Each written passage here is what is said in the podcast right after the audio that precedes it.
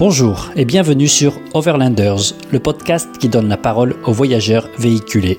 Leur histoire est toujours passionnante. Aujourd'hui, nous avons la chance d'accueillir Marine, Damien et Enlou, leur chien berger australien. Ils sont originaires de Mayenne, en France. Marine a 31 ans, Damien 32 et Enlou 2 ans et demi.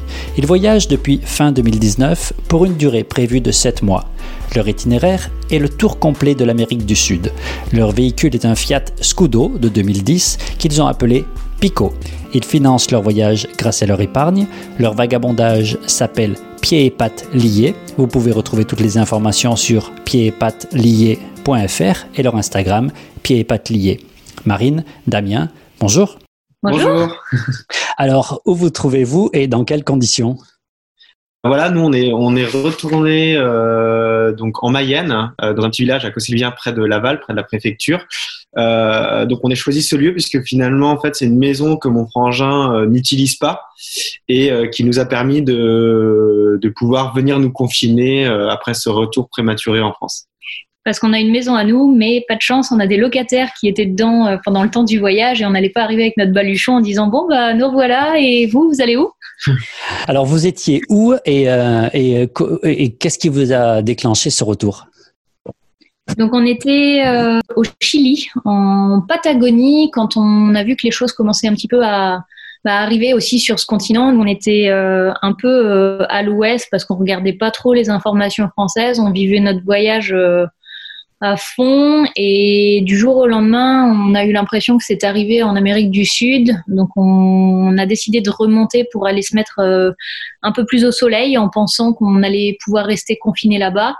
Donc on s'était retrouvé avec d'autres couples de van lifers près de Santiago dans un camping qui était qui était génial sur la côte euh, pacifique où on était très très bien jusqu'à ce que l'armée débarque et là on s'est dit bon ça commence à être un peu euh, un peu tendu parce qu'ils cherchaient à chasser les étrangers le maire avait pris cette décision là de, de n'accepter plus que les résidents principaux et plus de touristes ni de résidents secondaires donc on a pris contact avec l'ambassade pour s'assurer quand même un plan B et on a eu des soucis de rapatriement avec le chien où ils voulaient pas accepter euh, bah, notre chien justement sur euh, sur les vols commerciaux parce que c'était des vols spécifiques sanitaires de rapatriement. Enfin, on a eu plein d'excuses diverses et variées. Puis quand on nous a dit OK c'est bon go, bah, on a fait nos valises et on a décidé de rentrer en France euh, au risque de ne pas pouvoir sinon rentrer avec notre chien.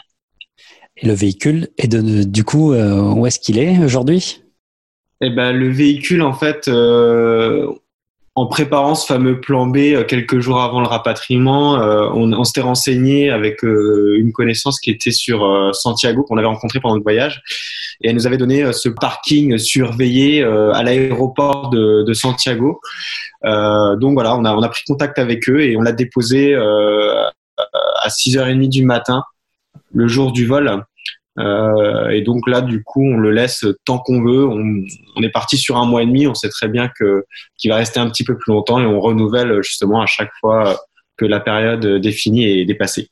On a l'avantage de pas être avec des administrations euh, trop complexes, on va dire, parce que le renouvellement va se faire par WhatsApp.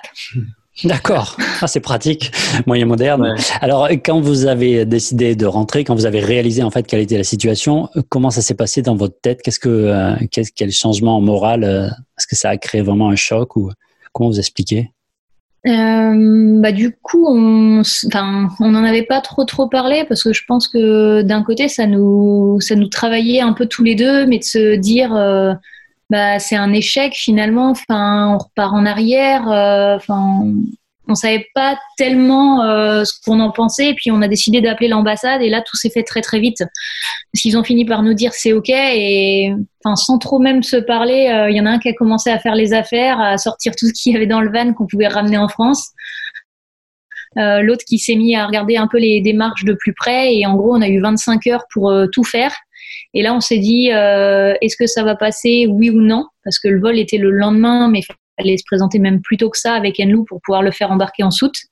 Et on n'avait ni papier vétérinaire, euh, ni cage de transport, euh, bah, pas réellement de parking encore bien défini, de réservation de fête.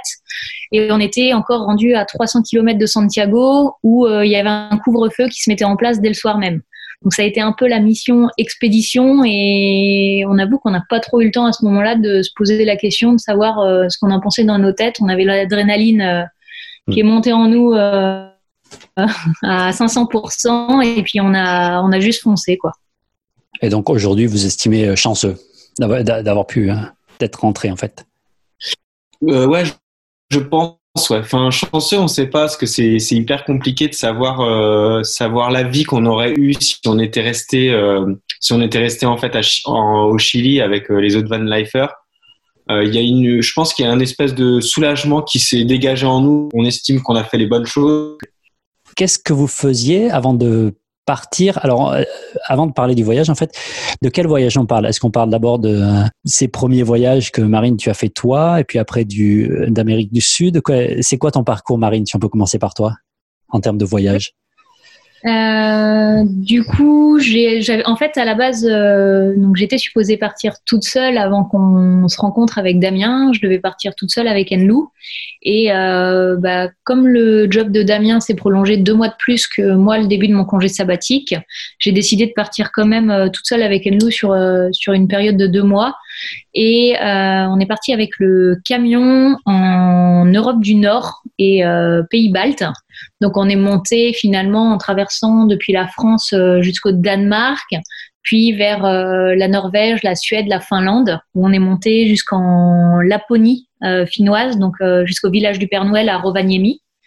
Et ensuite on est redescendu sur les pays baltes, donc Estonie, Lettonie, Lituanie, en revenant par la Pologne et l'Allemagne sur 32 euh, jours. Donc euh, on a bien roulé, on s'en est mis plein les yeux. Euh, moi j'étais toute seule avec mon chien, donc c'était aussi un peu de me recentrer sur bah, sur sur mes pensées, sur sur découvrir des beaux paysages, faire des faire des belles marches et pas mal de pas mal de balades avec le chien. Donc c'était vraiment super agréable. Et suite à ça, j'avais envie en fait de découvrir le transsibérien. Donc, euh, sans grande information, toujours de comment on pouvait voyager avec un chien en transsibérien. Et j'ai tout découvert sur place. Et sur place, on m'a appris que pour voyager avec un chien, les Russes euh, sont d'une culture un peu plus froide que la nôtre. Et pour voyager avec un chien, il fallait que je réserve euh, quatre places complètes, donc un, finalement une boîte en gros dans un dans un wagon où euh, j'avais euh, quatre lits couchettes, euh, j'avais tout x 4 enfin les paires de draps, etc. Donc ça coûtait vite cher. Alors on a été simplement jusqu'aux portes de la Sibérie, donc de Moscou jusqu'à Kazan, où on a passé trois jours sur place et c'était vraiment vraiment sympa comme expérience. Donc voilà, je ne regrette pas. Voyager pas tout à fait seul, mais avec un chien, en tout cas seul en tant que femme. Ça s'est bien passé dans cette région du monde oui, ça. Bah, en Europe, euh, les gens étaient très très ouverts et c'était super agréable. Enfin, j'ai jamais senti aucune insécurité, comme on pourrait le croire, à voyager seule en étant une femme en van, à me garer, euh, bah voilà, enfin en utilisant des applications de voyageurs qui étaient notamment Park Night à ce moment-là. Euh, mais non, j'ai pas senti d'insécurité. J'ai beaucoup apprécié ça. Et puis le chien, c'est aussi euh, un vrai garde du corps. Enfin, il est là euh, tout le temps pour moi. Et puis il va pas se plaindre sur le trajet, l'itinéraire, les poses photos ou ce genre de choses. Donc c'était super agréable.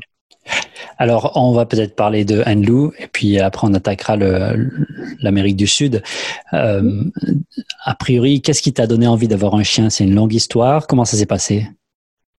Bah, du coup, oui, c'est toujours. Euh, J'ai toujours voulu avoir un animal euh, dans ma vie et le chien, c'est quand même euh, le meilleur ami de l'homme et celui qui est là pour égayer le quotidien, celui qui bah voilà, viens, viens chercher les caresses, viens chercher le réconfort euh, et un vrai partenaire de voyage. Et moi, mon chien, la volonté, c'était de pouvoir l'emmener euh, partout avec moi, enfin, qu'il soit vraiment un membre euh, de la famille à part entière. Donc, s'il y a des choses qu'on veut pas faire euh, avec lui, ben, on, on les fera pas.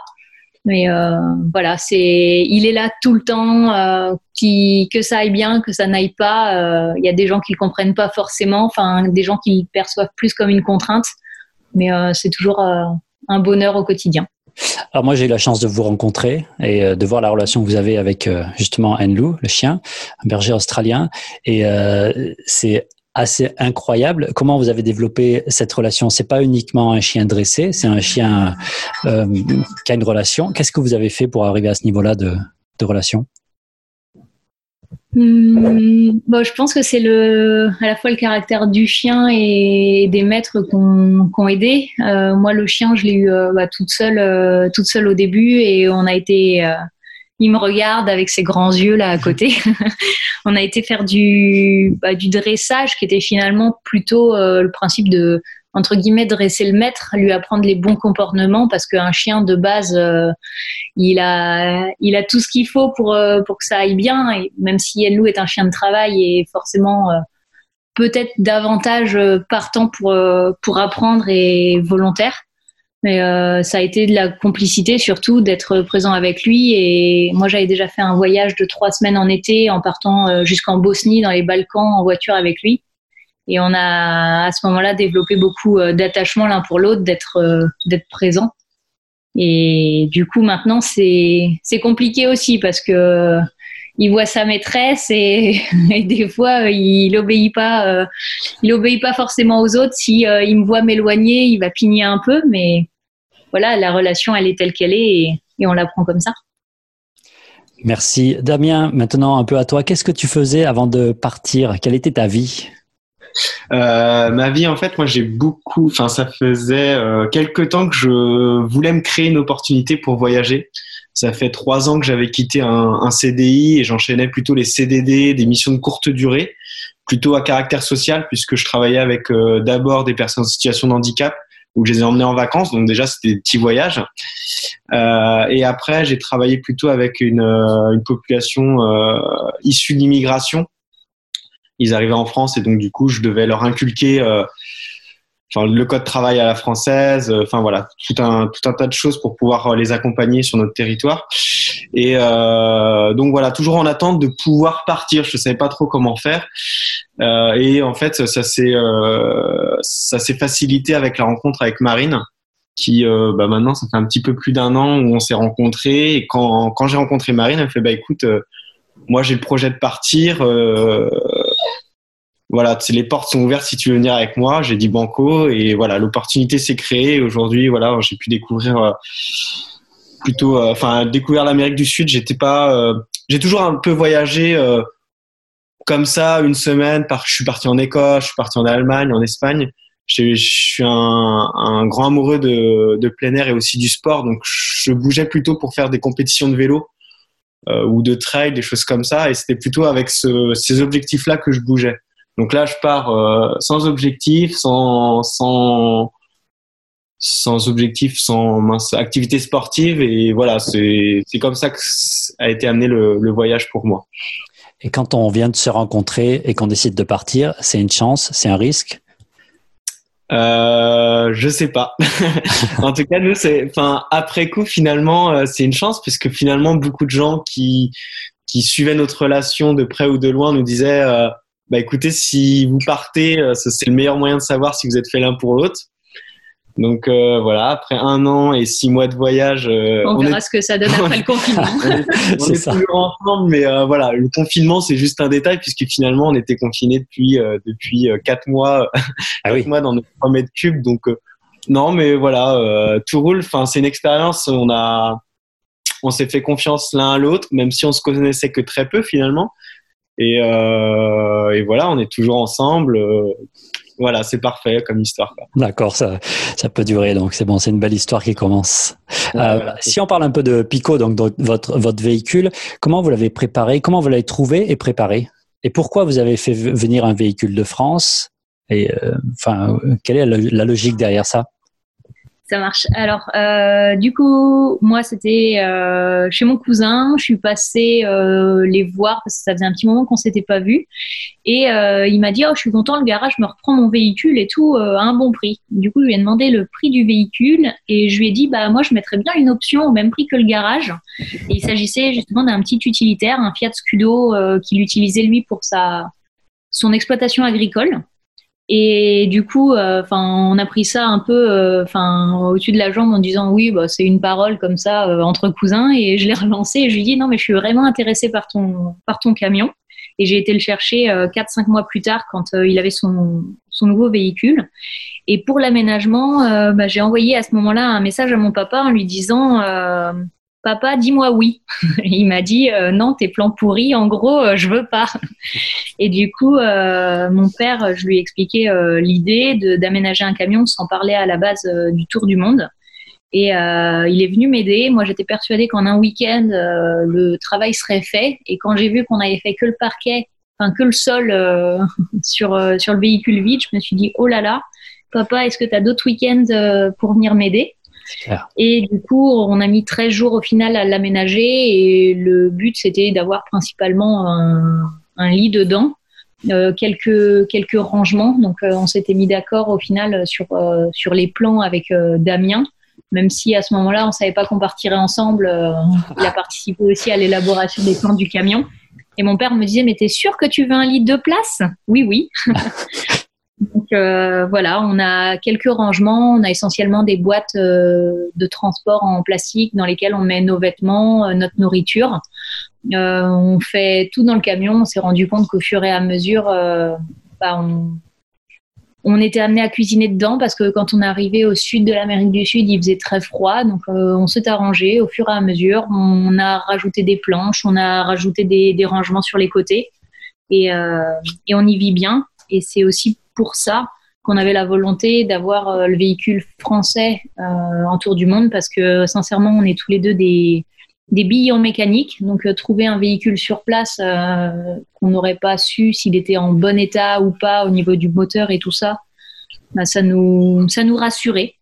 Donc, on a fait venir le, le, véhicule. On a trouvé une bonne société de transport qui est la société Longcourt qui bah, justement nous accompagne aussi par un beau geste commercial, donc en tant que partenaire sur l'aventure, et euh, qui nous a permis d'amener notre véhicule depuis Saint-Nazaire euh, directement jusqu'en Guyane française, où en plus les formalités douanières étaient plus simples parce que euh, en français à l'arrivée.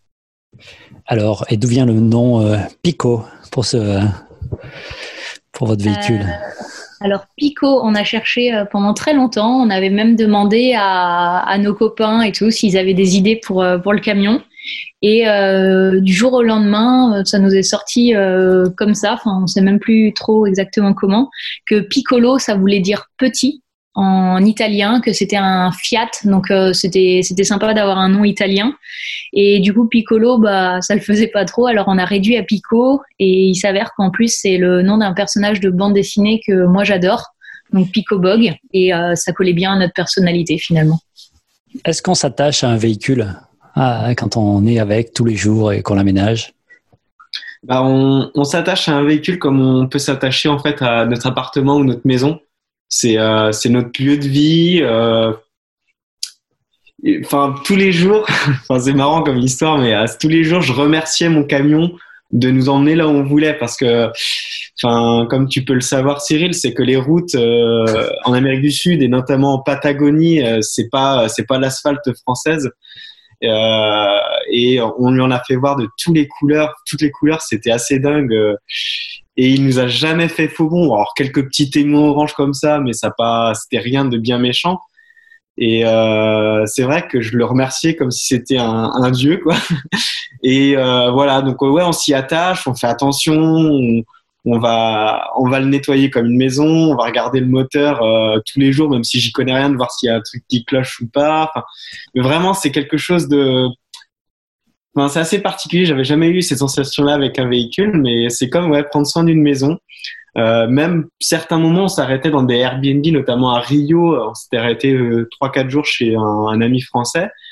Euh, voilà, au bout de quatre jours, on était content de retrouver notre camion et repartir euh, tous les trois à l'aventure. C'est, vraiment, euh, enfin, même si c'est, c'est inhumain, on a quand même, on est quand même attaché à ce véhicule. C'est, c'est marrant comme sensation, mais, euh, mm. mais vraiment, voilà. C'est pareil, c'est pareil, c'est comme le chien, c'est un membre à part entière de, de l'aventure.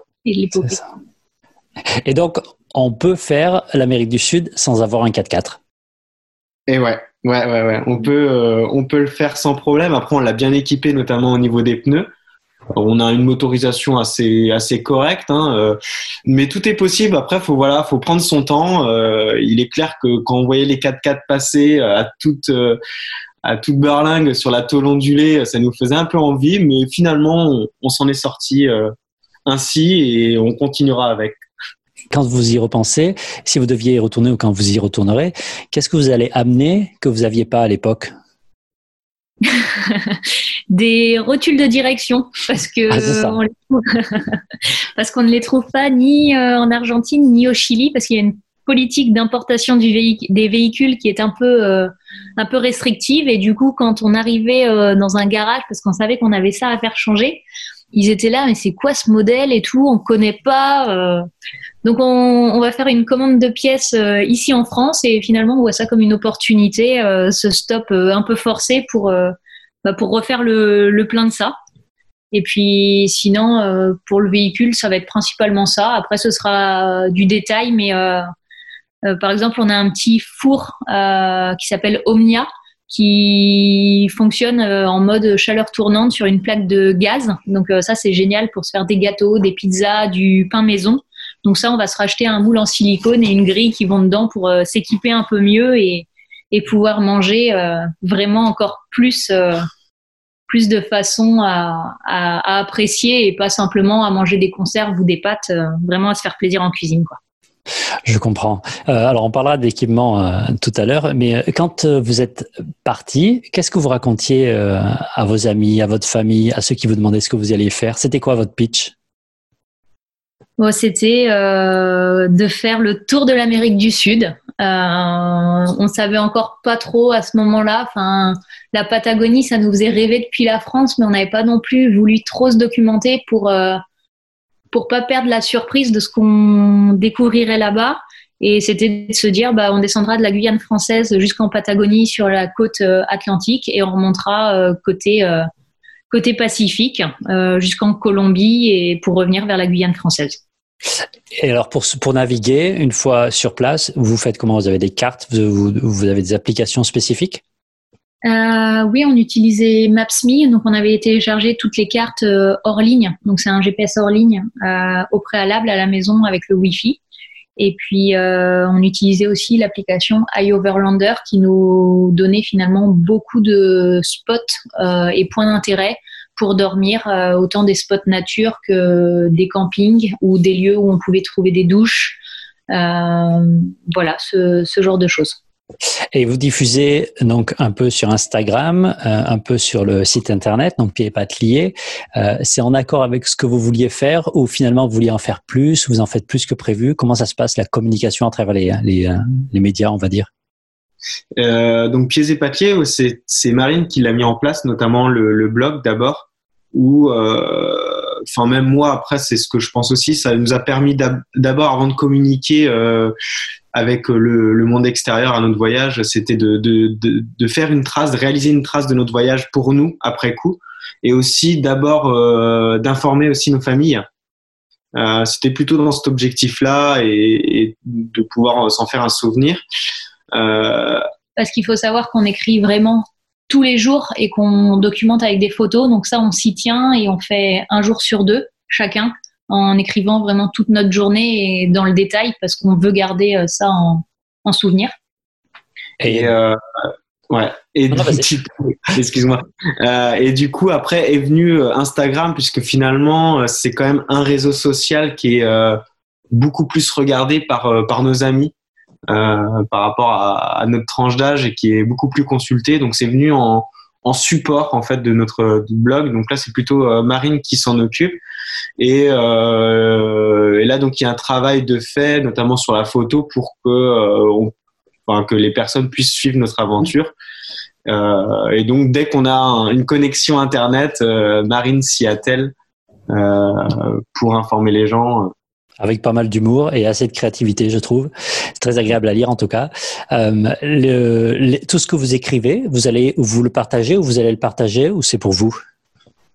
On le partage tous les jours euh, via le via le blog. Euh, vraiment notre notre carnet de voyage finalement est partagé, enfin de façon de façon vraiment ouverte. Nous, on écrit notre journée, on met nos ressentis et chaque journée, on vient publier sur le blog et c'est marrant parce que effectivement, comme disait Damien, c'est plutôt euh, nos nos familles qui vont être amenées à consulter ça, mais on a aussi des collègues, on a aussi des amis là qui nous ont dit oh là là, on a suivi le blog, on va plus avoir de nouvelles maintenant que vous êtes rentrés en France, et ça fait chaud au cœur finalement d'avoir toutes ces tous ces retours qui sont positifs, de voir que les gens suivent, de voir qu'il y a pas mal de connexions aussi pour aller lire les articles et à à côté de ça, on a aussi Instagram où on a finalement beaucoup de gens qu'on ne connaît pas, euh, certains qu'on apprend à connaître parce qu'on est dans des situations identiques, soit via les animaux, soit via la van life, soit parce qu'on est tous en Amérique du Sud. Et euh, on reçoit beaucoup de messages de bienveillance et ça, c'est super touchant en fait euh, de, lire ces messages-là et qui, qui boostent aussi quand on est à l'étranger.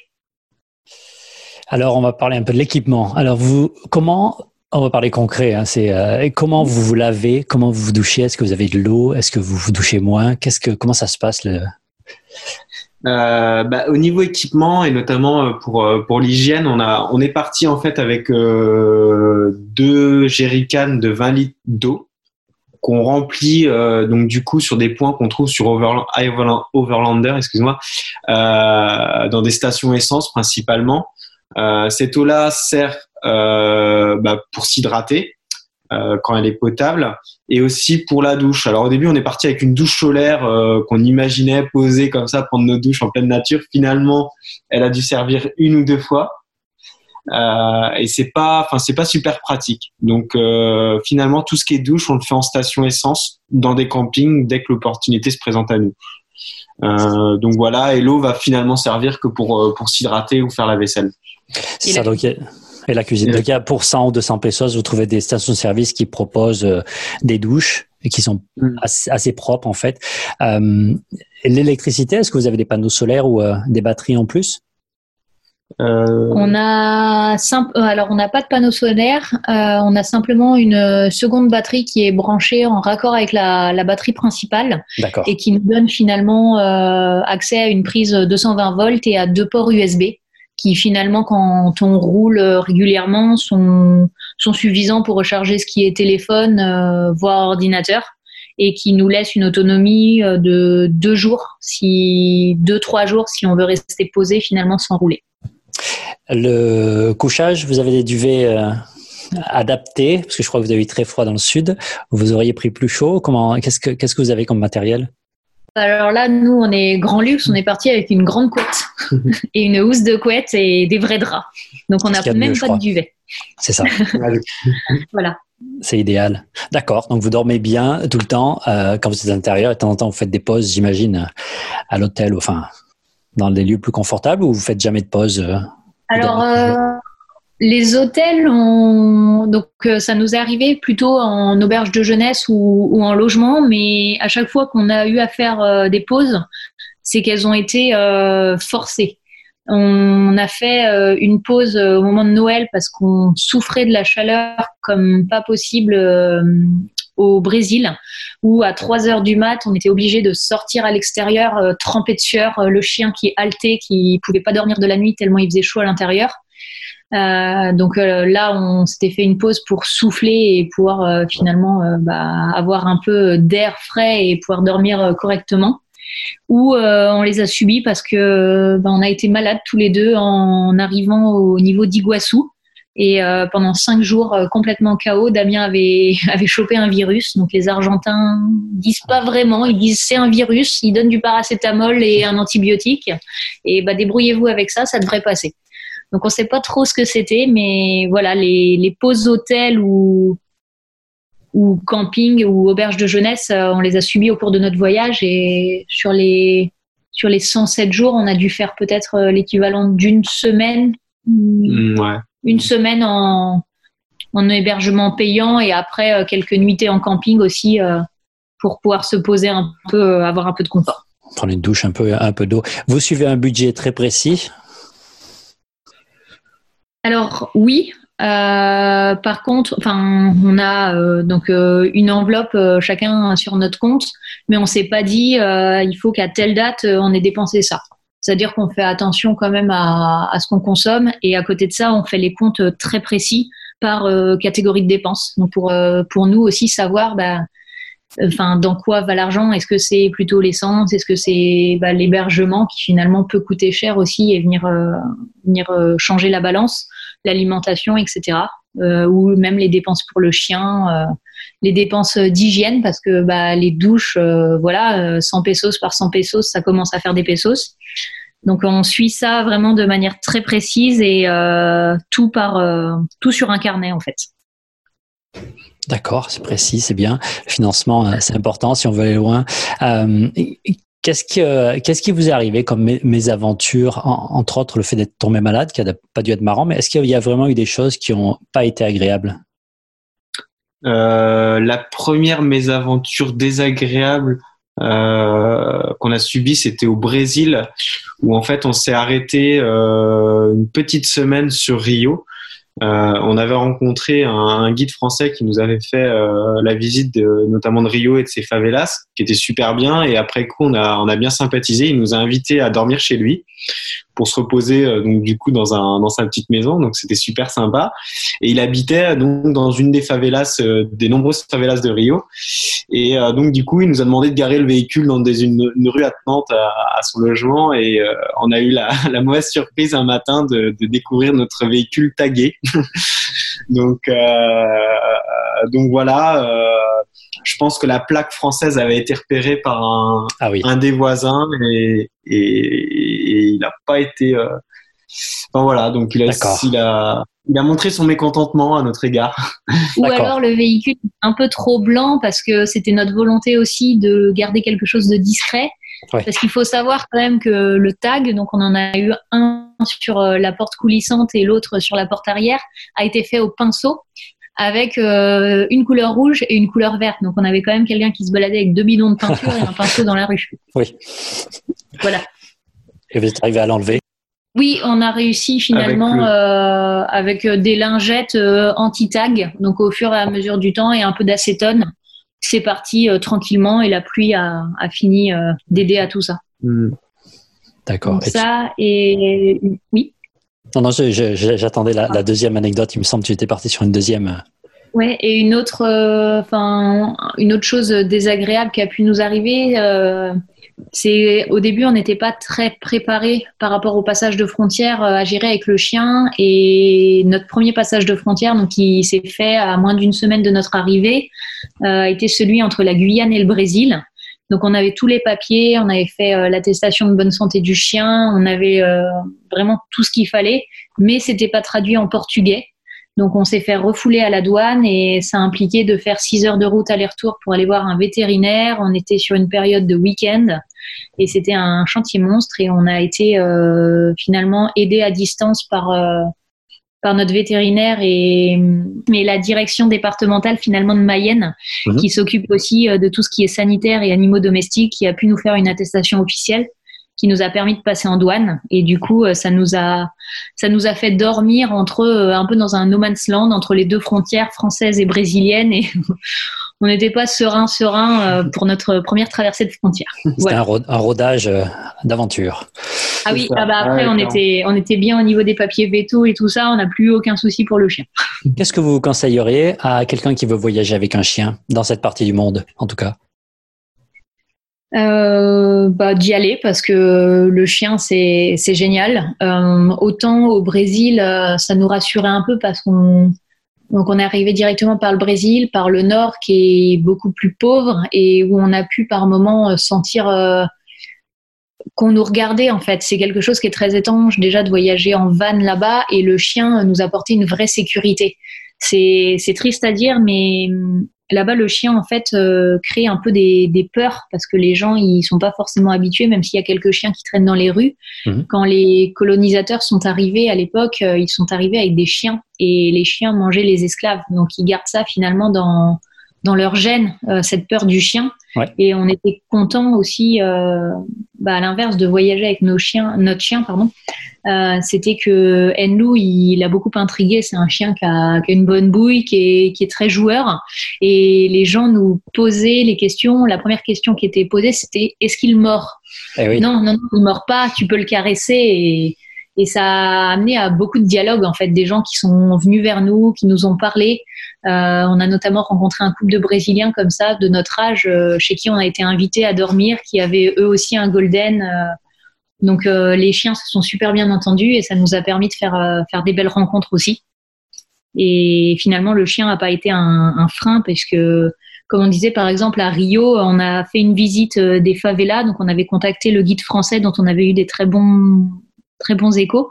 Et on a dit, bah voilà, on a un chien, est-ce qu'on pourrait faire cette visite-là? Il a dit bah moi j'y vois pas euh, j'y vois pas de souci on verra on verra sur place comment ça se passera. Et on a vite compris pourquoi il nous disait ça parce qu'il fallait prendre une moto taxi pour monter au sommet de la favela. Donc il a demandé euh, aux, personnes qui conduisaient les motos s'il y en avait un qui était prêt à prendre un chien. Il y en a un qui a dit allez on y va. Donc le chien était coincé ah entre moi et le conducteur. Et on a dévalé les favelas à toute, euh, à toute allure. Et c'était euh, une expérience géniale. Donc, ah, c'est fabuleux. Exactement. c'est génial. Donc, foncez avec Il y, a, il y, a plein de pays aussi qui euh, ont beaucoup de chiens bah, sauvages ou dehors, ou plus ou moins sauvages. la relation avec les autres chiens se passe toujours bien. Vous, comment vous gérez? Bah, l'avantage d'être justement par rapport à, ce, à ces chiens, à ces chiens errants, on va appeler ça comme ça, c'est que là on est deux, donc du coup, euh, nous, on n'a pas trop de problème avec les autres chiens, c'est qu'on a justement peur qu'ils, notamment entre deux mâles, que ça commence à se battre et on ne sait pas si l'autre il est vacciné et tout ça. Donc on se débrouille toujours pour euh, pour les éparpiller de haine-loup. On, voilà, on souhaite pas forcément qu'ils rentrent en contact parce qu'on ne mm. sait pas ce qui peut arriver derrière. Après, quand on rencontre des chiens euh, appartenant et domestiques à des personnes en qui on a confiance, on les laisse jouer, quoi. Mais euh, voilà, on, fait toujours attention quand même. Euh, et ils sont pas très, ils sont pas très farouches non plus. Hein. Un chip sheet, euh, ça suffit à les éloigner un peu à peu. Vous avez quelques techniques. Voilà, on a développé des techniques, c'est ça. Qu'est-ce que vous avez pu faire avec euh, à 3 Si vous pouviez nous, nous faire rêver ou imaginer visuellement dans notre tête, donc, est-ce que vous avez fait des randos ou est-ce que vous avez des paysages qui sont vraiment, qui vous ont vraiment surpris? Euh, à Ushuaia. Euh, Ushuaia, on a, vraiment pris plein les yeux parce que bah, on était euh, euh, véhiculé déjà, donc on avait capacité à accéder à pas mal de sentiers de randonnée. Et là-bas, en dehors du parc national Terre de Feu, où les chiens n'étaient pas autorisés, euh, on a pu notamment monter vers des glaciers, donc le glacier Vinciguerra, où on a fait une très belle randonnée de 7 heures à peu près aller-retour, avec un bon dénivelé. Et arrivé là-haut, on avait une superbe lagune, on avait possibilité d'entrer dans les cavités directement des glaciers. où on s'est pas trop aventuré, quand même un peu de peur que ça puisse s'écrouler et sans guide. on a fait les voilà, de marbre. les caves de marbre aussi, donc ça c'était sur euh, sur la Patagonie euh, chilienne à Puerto Rio Tranquilo où là on a pris un bateau et où on a été visiter donc ces fameuses caves de marbre euh, qui ont été creusées au fur et à mesure donc dans la roche et où Enlou était la coqueluche du bateau, du bateau où les gens le prenaient davantage lui en photo que les caves de marbre pour lesquelles ils avaient payé leur visite.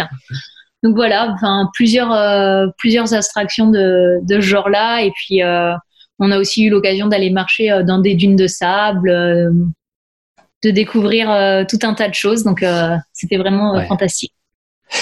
Quand on est deux ou trois avec avec le chien, en tout cas, on a petit à petit chacun des rôles. Ou comment comment vous fonctionnez? Est-ce que vous pouvez partager hein, Je demande pas l'intimité, mais le, le, parce qu'on est tout le temps ensemble en fait. En voyage, on est tout, le temps ensemble. Et est-ce que vous donnez des rôles? Est-ce que vous donnez des temps libres? Est-ce que comment vous faites pour fonctionner euh, au, fur et à mesure du temps alors pour ça, je vais laisser euh, Damien, qui s'appelle le régisseur, parler de lui-même.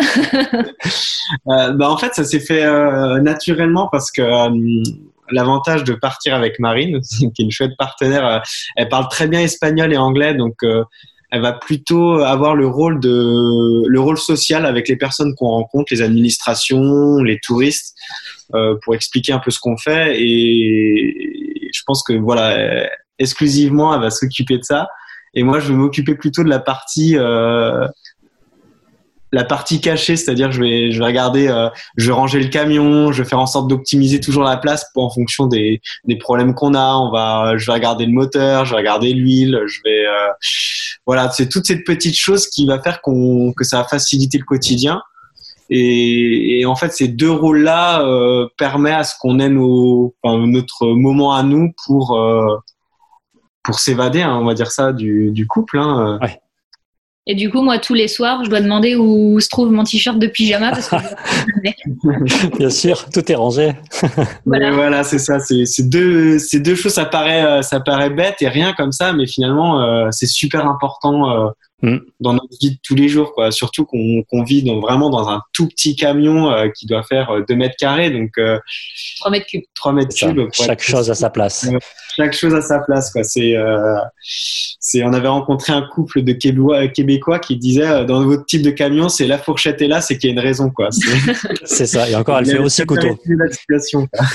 Elle fait aussi couteau souvent. Elle- euh, vous voyagez euh, à un moment, vous vous dites, on est vraiment dans une bulle, on est vraiment privilégié, ou est-ce qu'on on le vit simplement et puis voilà quoi, on, avance? Qu'est-ce que qu'est-ce que vous dites quand vous êtes là-bas, en, pl- en pleine Patagonie par exemple? Euh, qu'on a de la chance d'être là, qu'on s'est finalement aussi donné les moyens et qu'on a saisi euh, l'opportunité et le bon moment de, de se retrouver là ensemble. Et euh, si qu'on a vraiment euh, des paysages fantastiques devant nous, que c'est magique de pouvoir voir tout ça, de même de se retrouver dans une région où il y a autant de belles choses qui sont condensées et qu'on regrette euh, vraiment pas euh, d'avoir euh, saisi l'opportunité de partir et d'en profiter à 100% tous les trois. Quoi. Donc vous dites pas que c'est pénible, fatigant, éreintant, difficile, qu'il faut prendre des décisions. Vous, vous pensez même plus? Non en fait on, on- c'est une mode de enfin c'est un mode de vie à part entière. Outre le fait qu'on voit des super paysages des choses qu'on ne voit pas euh, en France euh, on, on, est aussi euh, accaparé par cette vie en van où on se dit bon bah voilà un peu comme un aventurier. On doit aller euh, on est à un point A on doit, aller jusqu'au point B. Comment on fait? Par où on passe? On doit prendre une douche. On trouve de l'eau euh, il y a une machine à faire. Donc c'est- en fait c'est plein de petits trucs qui fait que voilà on, est à fond dans notre espèce de quotidien mais qui n'est pas le quotidien qu'on a tous les jours dans notre euh, dans notre pavillon à Laval quoi c'est c'est deux choses bien différentes et, voilà ça pour le moment on s'en on s'en est pas lassé euh, pendant les quatre premiers mois de, voyage quoi. Et, alors, pour tuer une rumeur, tous ceux que vous avez rencontrés ou bien vous-même, euh, ils sont pas pleins aux as, pleins d'argent et, et ils sont financés par, par un super sponsor derrière. C'est pas un Non, problème non, d'argent, donc. Euh, j'ai deux trois anecdotes on a rencontré justement à Puerto Rio Tranquilo euh, euh, Bastien qui est un voyageur Sébastien. en- Sébastien qui est un voyageur à vélo un, un- quelqu'un qui a une double nationalité belge et qui est enfin canadienne et il voyage à vélo pour moins de 10 euros par jour donc c'est euh, assez dingue quoi il fait fait la, la panaméricaine donc euh, donc voilà il se donnait je sais plus quatre mois donc euh, ça lui représente euh, que dalle en budget quoi euh, on a rencontré euh, comment elle s'appelle euh, qu'on a pris en stop euh, Li- Lila. Lila, Une qui Hongroise. est une hongroise qui, qui est partie, qui était vétérinaire, qui est, qui est partie vivre en Amérique du Sud pour étudier les manchots. Euh, pareil, elle voyageait qu'en stop et c'était un choix parce qu'elle n'avait pas forcément les moyens de se, se payer des bus à travers la Patagonie qui sont super chers.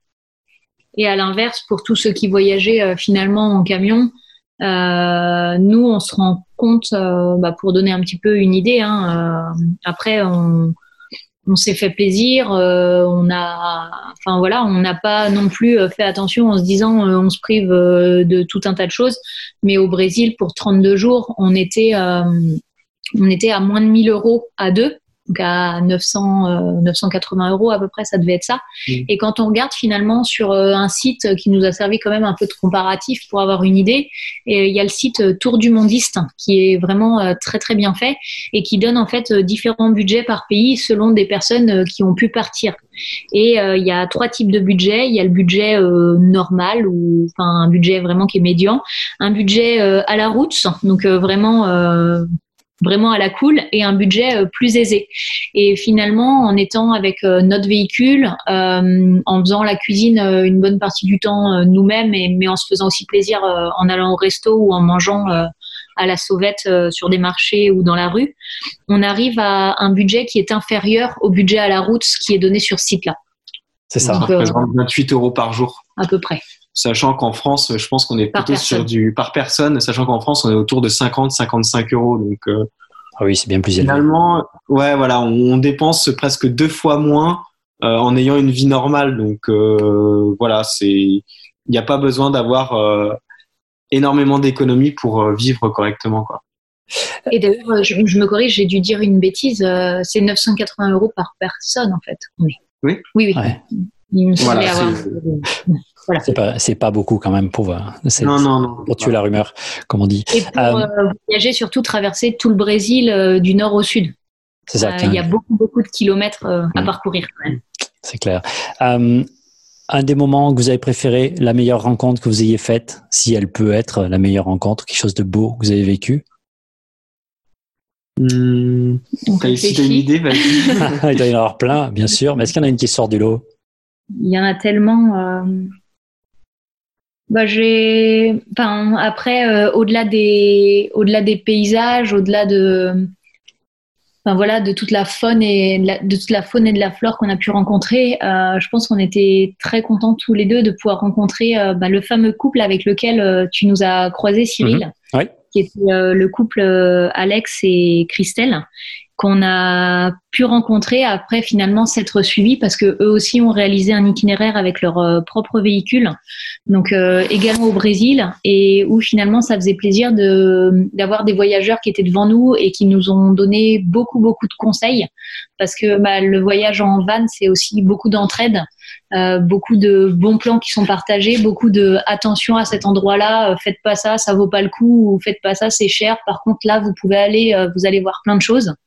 Et euh, ça, je pense que c'est, mm, mm. c'était vraiment quelque chose qui était qui était génial de pouvoir, après avoir eu cette euh, relation via les réseaux sociaux, euh, cette rencontre en vrai, et où finalement on s'est suivi pendant près d'un mois, mm. pas en vivant H24 les uns avec les autres, mais en se retrouvant sur les étapes et en appréciant justement de partager des bons plans, des repas et puis euh, des moments avec le chien aussi qui amènent, euh, qui amènent de la vie dans, dans ce voyage. Alors euh, aujourd'hui vous êtes confiné, enfin vous êtes en France. c'est quoi le futur? Est-ce que vous avez prévu un futur en rapport avec ce voyage? Alors du coup, l'Amérique du Sud, à la base, on s'était dit, bah, on y va pour 6-7 mois sur nos 10 mois de voyage. Et puis après, il nous restera 2-3 mois à faire quelque part bah finalement, euh, on cherchait quelle destination on allait faire après l'Amérique du Sud, où est-ce qu'on allait passer ces deux trois mois. Donc on avait envisagé le Canada, les États-Unis, euh, l'Europe euh, du, sud, du Sud-Est, ou même euh, d'aller faire euh, l'Asie en sac à dos. Bah finalement, on va passer ces deux trois mois en confinement en France, et on espère à l'issue, parce qu'on pense qu'on y passera réellement au moins trois mois, le temps que les frontières se réouvrent, que bah, les choses s'améliorent et on espère à l'issue de tout ça pouvoir euh, reprendre un avion très rapidement pour le Chili et poursuivre euh, la fin de notre voyage, comme si de rien n'était, avec simplement bah, ce stop euh, au milieu qui nous permet de trier nos photos, de faire nos comptes, de nous remettre à jour sur, sur plein de choses, même si ça va être un petit peu long. voilà, l'idée c'est de poursuivre le voyage comme si de rien n'était en repartant au Chili et, et en continuant la boucle sud-américaine. En tout cas, c'est tout ce que je peux vous souhaiter. Je vous remercie beaucoup. C'est très agréable de vous écouter, Marine, Damien. Est-ce que vous voulez rajouter euh, un dernier conseil pour ceux qui vous écoutent? Ouais, je pense qu'on peut. Enfin, je peux, en tant que personne qui n'était pas prêt à voyager il y a un an, je peux vraiment vous dire que finalement, euh, c'est bien plus simple qu'on ne le pense. Euh, avec un peu de, volonté et d'énergie, celui qui est presque à vouloir entamer cette aventure-là, faut y aller parce que finalement, il se passe que du bon sur une fois sur place.